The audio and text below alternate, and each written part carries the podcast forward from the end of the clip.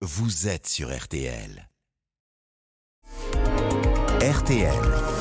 Les trois questions du petit matin. Avec les raffineries bloquées, faut-il s'attendre à une nouvelle pénurie de carburant Un remake, en quelque sorte, du mois d'octobre? Bonjour Francis Pousse.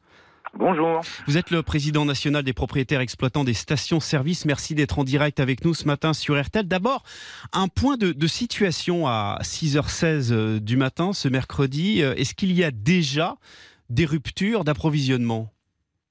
Alors, à hier soir, les derniers chiffres connus, on avait moins de 5% de, de stations en, en difficulté. Alors, en difficulté, ça veut dire manquant d'un produit au moins.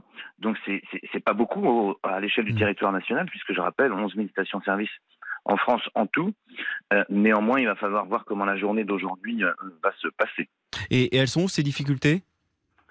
Alors, elles sont centrées, euh, comme souvent, euh, en région parisienne, puisqu'on a un déficit de, de stations-service et un peu en centre-val de Loire. Là où on avait souffert la dernière fois.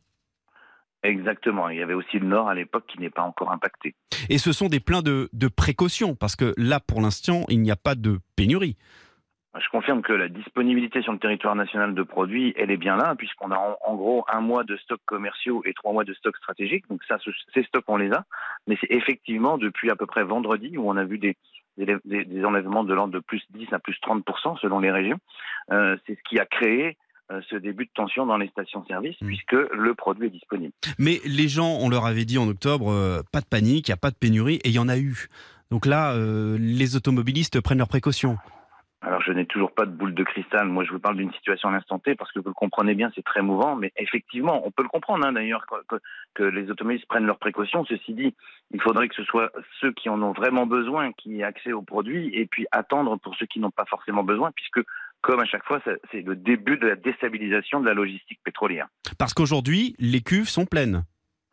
Aujourd'hui, les stations euh, ont été d'ailleurs ravitaillées, hein, encore hier, avant-hier, et en particulier euh, la semaine dernière, puisqu'on a tous fait attention à avoir un stock euh, le plus important possible. C'est pas toujours facile parce que ça représente aussi de la trésorerie en termes d'argent.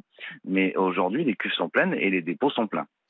Mais si les blocages durent, Francis Pousse, ça va forcément avoir des répercussions dans les stations-service. À Donge, on en parlait tout à l'heure, le mouvement a été reconduit jusqu'à vendredi. À Fos-sur-Mer, jusqu'à demain. Effectivement, je ne vais pas vous dire le contraire. À un moment donné, mais ça, dépendra de la mobilisation qui va durer ou pas, ça peut poser des problèmes.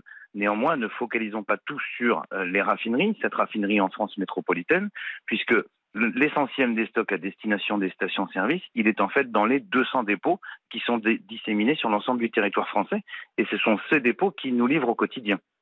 Il faudrait que les blocages durent combien de jours ou combien de semaines pour que ça se voit à la pompe? Impossible de vous dire, je rappelle, euh, on a, euh, en dehors des stocks commerciaux, trois mois de, de stocks stratégiques, donc ça, ce dont des stocks que l'on peut, que l'État peut lâ- lâcher à destination des, des- des stations. Donc c'est très compliqué, ça dépend de plein de facteurs. Donc votre message ce matin, Francis Pousse, c'est pas de panique, il y en aura pour tout le monde. Il y a du carburant sur le territoire français. Effectivement, on a quelques difficultés à certains endroits, mais encore une fois, il faut raison garder de façon à en laisser pour tout le monde, j'allais dire. Et, juste pour être bien clair, la situation n'est pas la même qu'en octobre là aujourd'hui?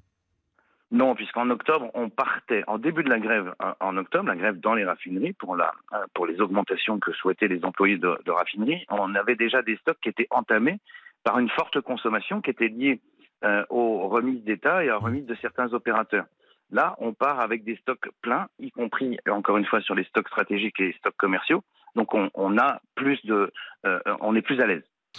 Merci pour toutes ces précisions, Francis Pousse, président national des propriétaires exploitants des stations-service. Merci d'avoir été avec nous en direct Merci. ce matin sur RTL. Bonne journée.